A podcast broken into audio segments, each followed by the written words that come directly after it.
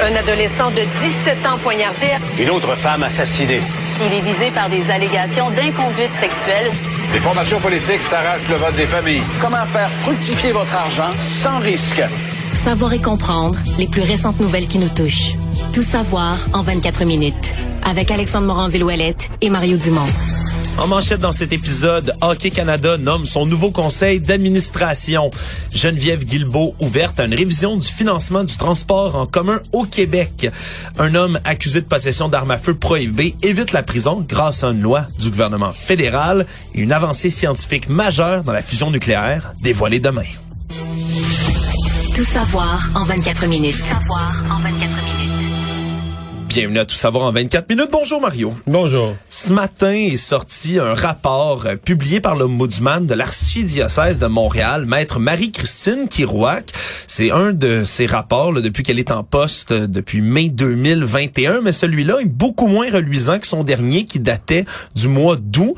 Elle dit que s'il y avait une amélioration du processus auparavant dans le traitement des plaintes contre le diocèse de Montréal, eh bien maintenant, ce n'est plus le cas. Elle parle entre autres de lettres qui sont pas transmises, de suspensions qui sont pas décrétées, des enquêtes qui ne sont pas déclenchées des mois après qu'elle l'ait recommandé, mais même des bâtons qui lui sont mis dans les roues directement. Elle parle de son archiviste, entre autres, qui est un employé complètement essentiel à son travail, qui a été menacé d'être mis à pied parce qu'il avait demandé une augmentation qui lui était pourtant promise. On parle d'un autre employé du diocèse qui a porté plainte au barreau contre Madame Maître Kirouac elle-même après qu'il y a eu un accès informatique de l'archiviste qui soit suspendu. Bref, elle explique que même si elle s'attendait à pas gagner en popularité en accédant à ce poste-là, elle s'attendait pas à ce qu'on tente autant de lui mettre des bâtons dans les roues, surtout au niveau de l'archiviste qui, semble-t-il, est vraiment efficace pour trouver des dossiers qui ont mal été traités, des plaintes par le passé qui ont peut-être été enterrées. Démontre peut-être aussi, Mario, que même si l'archidiocèse se montrait très, très ben, C'est ce que dire. Euh, C'était ça l'histoire. Euh, on avait vraiment dit, on ouvre les livres. C'est eux, d'ailleurs, qui ont désigné cette personne-là. Le, le processus pour s'en occuper, c'est eux qui l'ont désigné. Et, mais là, bon, est-ce que est-ce que les décisions se prennent au plus haut niveau? Exemple, les, messages d'ouverture se prennent au plus haut niveau, mais qu'en dessous, euh, il y en a qui paniquent, il y en a qui mettent les bâtons dans les roues. Euh, mais aujourd'hui, c'est une nouvelle qui paraît, c'est une sortie de l'Ombudsman qui paraît très, très, très mal pour la chute diocèse de Montréal. Oui, il va toujours falloir attendre que ces derniers répondre aussi. On n'a pas toujours pas eu de réponse de la part de l'archidiocèse. Oui, parce que c'est une sortie publique, mais c'est un processus d'interne aussi. Elle est là à l'interne, donc... Euh, oui, c'est eux qui ont demandé, comme tu dis, le poste. Après ça, qu'il y a des gens qui tentent de nuire à son travail, ou du moins qui, semblent vouloir nuire à son travail. C'est quand même spécial. Là. Elle parle, entre autres, d'un cas il a fallu près de trois mois, trois plaintes de sa part avant d'enfin relever de ses fonctions un vicaire épiscopal qui était à l'origine de fuites externes de courriels qui contenaient des informations confidentielles de plaignants, de gens donc qui venaient porter plainte de manière donc anonyme. Lui, il court-circuitait, il court-circuitait carrément les enquêtes. Il se serait directement ingéré dans le processus de plainte au mépris, évidemment, du protocole qui est établi, dit l'ombudsman. Donc, c'est une sortie qui est assez virulente aujourd'hui. Reste à voir si ça aura un effet concret sur le reste des choses, mais surtout comment va réagir le diocèse à tout ça. C'est aujourd'hui qu'Hockey Canada a nommé son nouveau conseil d'administration. On se souviendra qu'ils ont démissionné en bloc au mois d'octobre après que le juge Thomas Cromwell, dans ses recommandations, ait enfin donné la porte. Ils ont démissionné avec un niveau de pression incommensurable. Ouais, après l'espèce de long supplice de la goutte qui a duré presque tout l'été, d'ailleurs, euh, d'où l'été dernier. Enfin, ils avaient démissionné, mais non pas sans que le fédéral décide de retirer son financement, que plusieurs commanditaires décident eux aussi de partir. Et là, les neuf nouveaux membres du conseil d'administration qui devraient être entérinés par un vote des membres samedi, eh bien, sont connus. Pour ce qui est du président de ce conseil d'administration, c'est quelqu'un avec tout un profil. Hugh L. Fraser, à la fois un ancien sprinter de haut niveau qui a fait des Jeux olympiques en 1976. Il a été pendant près de 30 ans juge à la Cour de justice en Ontario, mais aussi sur une commission qui avait comme mandat d'enquêter sur les stéroïdes dans le sport. Il agit auprès de l'Agence antidopage des États-Unis. Il est auprès du Comité olympique et paralympique américain également, commissaire auprès d'Athlétisme Canada. Bref, il a tout un pedigree pour siéger comme mais, ça. Mais tout un pedigree, pas du tout dans le monde du hockey, là. Et moi, c'est ce que je note. Là. Il vient de, du secteur du sport, de l'antidopage, de l'éthique dans le sport sous toutes ses formes.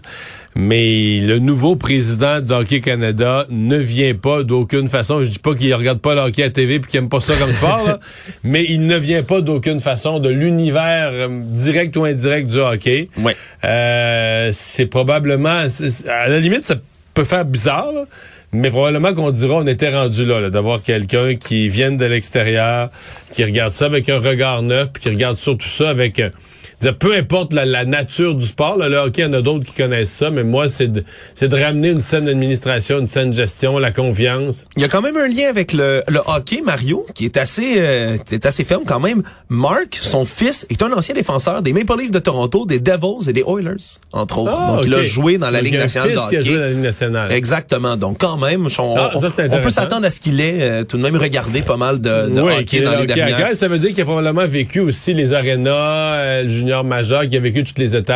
Ouais, donc euh, c'est c'est- ça peut être intéressant de ce côté-là. Pour ce qui est du hockey lui-même, eh bien, la seule représentante sportive qui a été choisie, c'est l'ancienne joueuse de la formation nationale Cassie Campbell, qui était la capitaine de l'équipe canadienne lors des conquêtes olympiques de 2002 et 2006. Donc, au moins une femme qui est là. Une autre également, l'avocate québécoise Julie Duranceau, qui elle travaille comme enquêtrice là dans le cadre de plaintes de harcèlement au milieu de travail et dans l'industrie du sport, surtout Mario.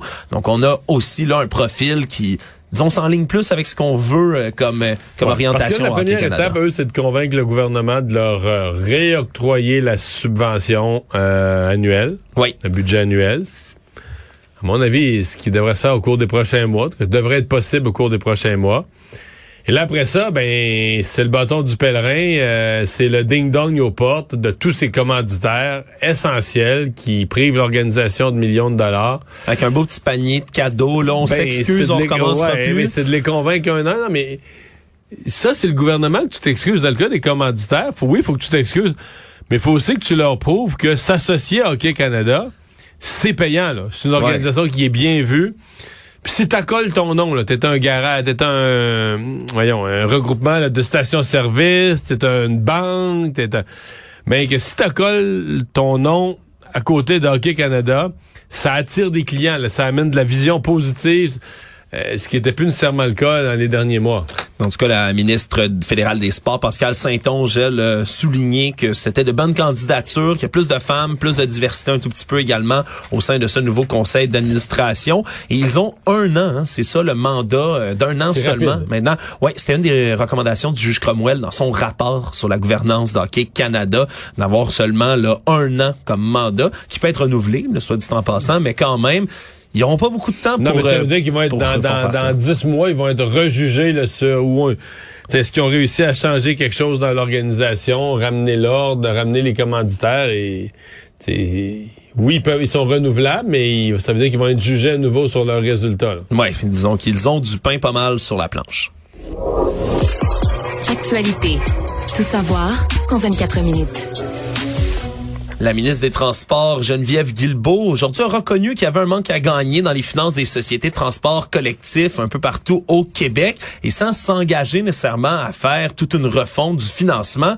Elle dit que le modèle pourrait être amené à changer, qu'il faudra y avoir des discussions dans ce sens. On rappellera que la semaine dernière, c'était dans les pages de la presse qu'on pouvait lire qu'il y avait un manque à gagner causé par la pandémie dans les finances des sociétés de transport en commun au Québec. D'ici cinq ans, ça risque d'être de 900 millions de dollars si rien n'est fait d'ici là. C'est entre autres l'Association du transport urbain du Québec qui regroupe presque toutes les sociétés de transport au travers de la province qui évalue là, ce trou financier. En ce moment, c'est 560 millions de dollars pour l'année à venir, mais ça pourrait augmenter, comme je disais, jusqu'à 900 millions en 2027.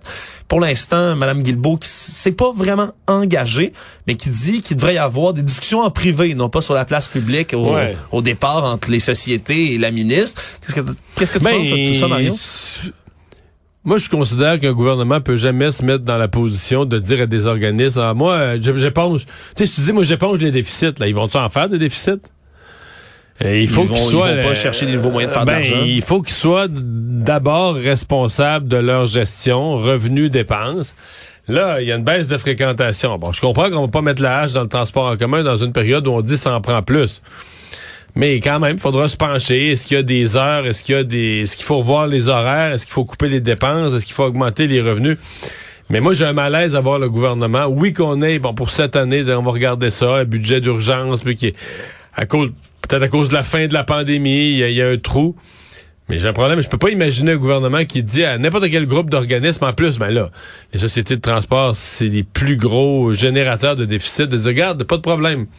Nous autres, on éponge. Le fait d'être- ben, mais tu veux, si, tu promets d'éponger, ils vont t'en faire un déficit. Ah, il va falloir trouver une bonne formule. Alors que la COP 15 bat son plein à Montréal, il y a des experts en droit de l'environnement qui soulignent euh, des grandes lacunes en cas d'infraction écologique, c'est-à-dire au sujet des amendes. Nomme des cas, par exemple, au mois d'octobre dernier, Hydro-Québec qui s'en est tiré avec une amende de seulement 40 000 dollars après avoir effectué des travaux dans près de 4 000 mètres carrés d'habitat de l'arénette Faux-Grillon en Montérégie. Et quand on parle de l'arénette Faux-Grillon, évidemment, c'est un animal qui est un peu emblématique quand on parle de biodiversité de sa préservation, puisqu'elle a perdu pas moins de 90 de son aire de vie dans la région de la Montérégie. Et là, 40 000 dollars, c'est vraiment le montant qu'on est en train de remettre en question. Parce que selon la loi fédérale sur les espèces en péril, on peut en un maximum d'un million de dollars d'amende sur des infractions qui sont faites comme ça. Le problème, c'est que là, non seulement, un, le chiffre d'affaires d'Hydro-Québec qui est incommensurable à comparer du 40 000 dollars d'amende qui lui est donné, mais même si on lui avait donné un million, ce qu'on explique, c'est que dans la plupart des cas, c'est une société d'État, mais quand on a des entreprises privées qui viennent et qui bafouent les droits environnementaux comme ça des espèces, eh bien, au final, un million de dollars sur une entreprise qui en fait peut-être des centaines de millions, voire des milliards dans une année de chiffre d'affaires, ben c'est encore moins qu'une tape sur les doigts. Et donc, il y en a qui appellent justement à avoir une, une révision au moins des amendes. Est-ce que ça pourrait être un prorata des profits de la compagnie? Mais C'est- c'est-à-dire qu'il faut que l'amende soit proportionnelle aussi à la faute. Là. Mais tu peux pas, une entreprise qui fait des, des, des profits dans des activités à travers le monde, peut pas y dire on va prendre 10% de tes profits pour... sais, il faut que ce soit proportionnel à la faute, à l'endroit où a été commise. Mais on se comprend que... Dans toutes les lois, c'est comme ça. Là. Si je me souviens de la loi électorale où on s'en moquait. Là. Des gens lançaient des campagnes illégales de, de, de 1 million de dollars, puis tu avais une pénalité de 5 000 parce que tu contrevenais à la loi électorale. Tu vois, si t'es prêt à dépenser un million, t'es prêt à dépenser un million cinq. C'est pour ça que si tu peux pas avoir une entreprise qui fait qui fait volontairement un geste illégal en se disant ben, de toute façon l'amende est assez petite que l'amende je l'inclus dans mes coûts là. Ouais, puis dans certains cas, même de, de faire cette action-là, de détruire une parcelle de territoire pour construire quelque chose dessus, ça va générer plus de profits qui vont en perdre en argent avec une amende. Ouais, c'est là qu'il faut euh, c'est là qu'il faut laisser la discrétion que les les les euh, amendes prévues permettent la discrétion au juge de donner quelque chose qui est proportionné. Tout savoir en 24 minutes. Un jeune homme euh, a été condamné pour trafic de drogue et possession d'armes prohibées chargées qui vient d'éviter de durs moments en prison. Tout ça grâce à une nouvelle loi des libéraux qui élimine littéralement les peines minimales pour certains crimes par arme à feu. C'est un cas qui remonte à l'été 2020. Kenley Jasson Racine Marc a été arrêté à la suite d'une perquisition. Chez lui, on a trouvé toutes sortes de drogues, MDMA, cocaïne, méthamphétamine, cannabis, mais également deux armes à feu, un Glock et un Taurus noir qui étaient dissimulés, deux chargeurs prohibés également, avec des chargeurs de plus grande capacité que ce qui est normalement permis. Et donc, au total, ben, il y avait 72 munitions récupérées par les policiers. Sauf que le problème, c'est quand, dans le projet de loi C5 du gouvernement de Justin Trudeau, qui est en vigueur depuis moins d'un mois, là, c'est tout récent, on abroge les peines minimales pour les crimes par arme à feu. Parce qu'on veut diminuer la surreprésentation des communautés autochtones et des minorités visibles dans les prisons canadiennes.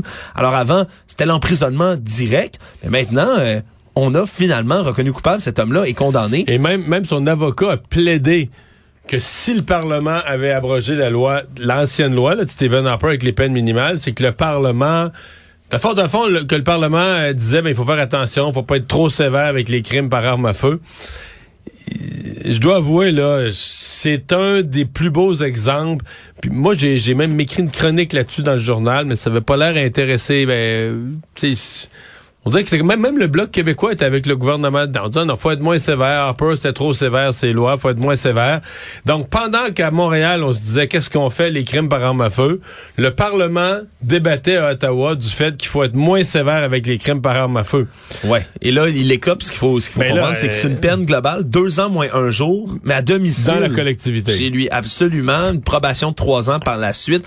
Et c'est tout. Là, Donc, le message qu'on envoie à tous ceux qui font des criminels qui utilisent des armes à feu, qui trafiquent des armes à feu, c'est que le gouvernement fédéral, dorénavant, va être moins sévère. Fait que... Alors qu'il y a des juges qui réclament ici au Québec qu'on soit plus sévère encore, puis qu'on fasse des exemples quand il s'agit d'armes à feu avec l'épidémie de fusillade à Montréal. Ouais, mais là, euh, la- la- la- le Parlement vient de parler il y a quelques mois à peine. Et on a demandé qu'on soit moins sévère avec les crimes par arme à feu. Fait que euh, bonne chance à la police, puis bonne chance à tous ceux qui veulent qui veulent combattre ça. Mais moi,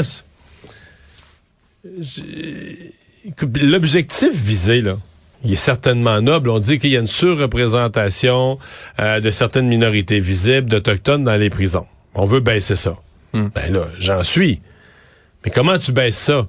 Est-ce que tu baisses le nombre en disant, ben, il faut améliorer l'éducation, il faut euh, offrir des activités, il faut offrir de l'emploi, il faut éliminer des discriminations s'il y en a, pour que des personnes, que ce soit autochtones ou de minorité, se retrouvent pas dans le crime ou dans des groupes criminalisés ou encore, euh, tu sais, je veux dire, euh, en marge de la société, avec des problèmes de toxico qui deviennent des problèmes de vol, qui deviennent des problèmes de vol avec arme à feu, l'espèce de dégradation. C'est tout ça qu'il faut éviter.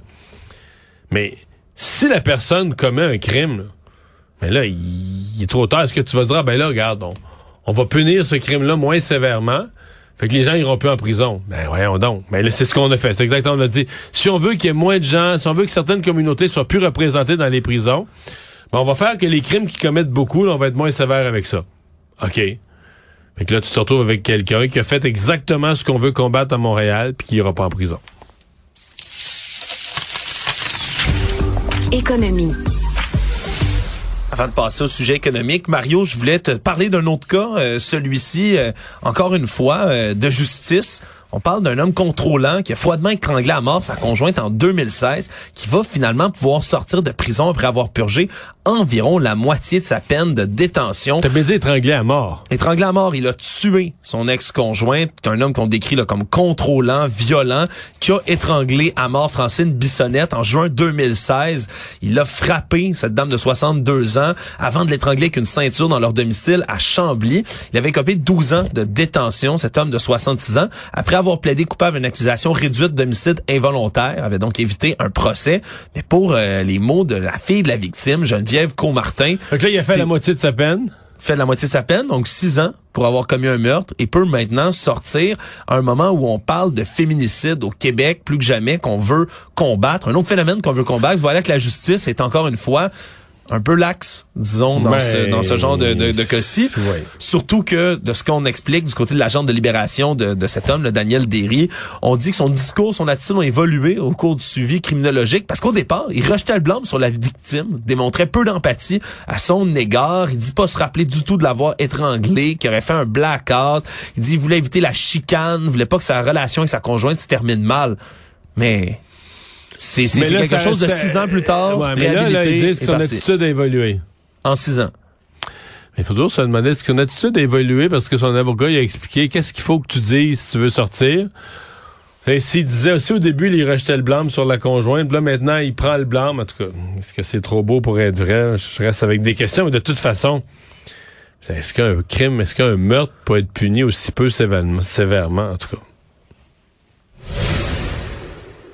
Revenons en économie maintenant, Mario. Aujourd'hui, une bonne nouvelle, enfin, du côté économique. On n'en a pas eu beaucoup, on a l'impression, cette année. Le prix de l'essence qui est à son plus bas en Montérégie à Montréal depuis le début de l'année. À Saint-Luc, par exemple, le prix du litre, c'était 1,3. Ouais, plus bas de faut remonter à novembre de l'année pour l'année passée, si je me trompe pas. Ben oui, puis à Montréal, on était à 1,44 sous le litre, donc très bonne nouvelle. Alors qu'il faut rappeler là, les, les hauts et les bas de l'année 2022. On est bientôt à l'heure des bilans cette fin d'année. Prix du litre était à 1,51 en début d'année. Et le 6 juin, il atteignait 2,21 dans la métropole. Il y avait eu un pic extraordinaire là, Ouais, prix mais à de partir de l'Ukraine, à partir de la fin février, là, il s'est rapidement dirigé, à, à la pompe, il s'est rapidement dirigé vers 1,70, 80, puis à un moment donné, quelques semaines après, on était rendu à 2 dollars. Et tout le printemps, ça s'est maintenu très, très, très élevé. Mais on l'oublie quand ça baisse. Écoute, depuis, ça a baissé beaucoup là, à partir de l'été, là.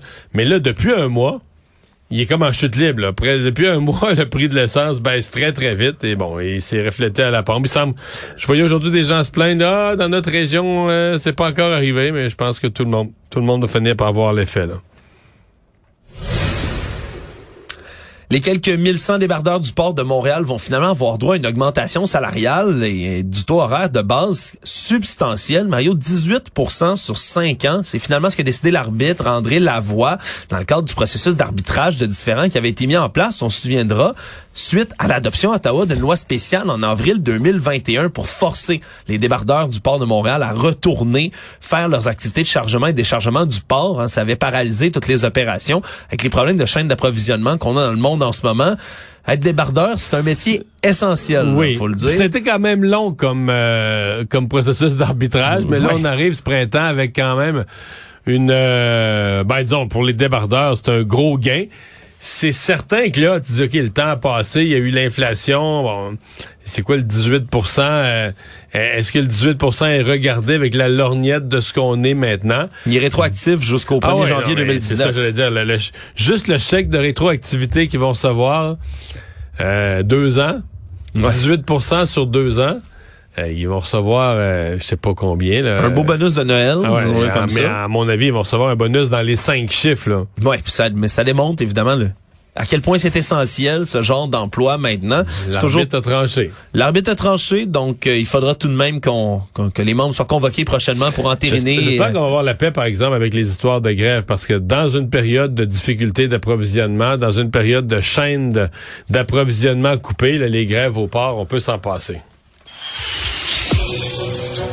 Le Monde.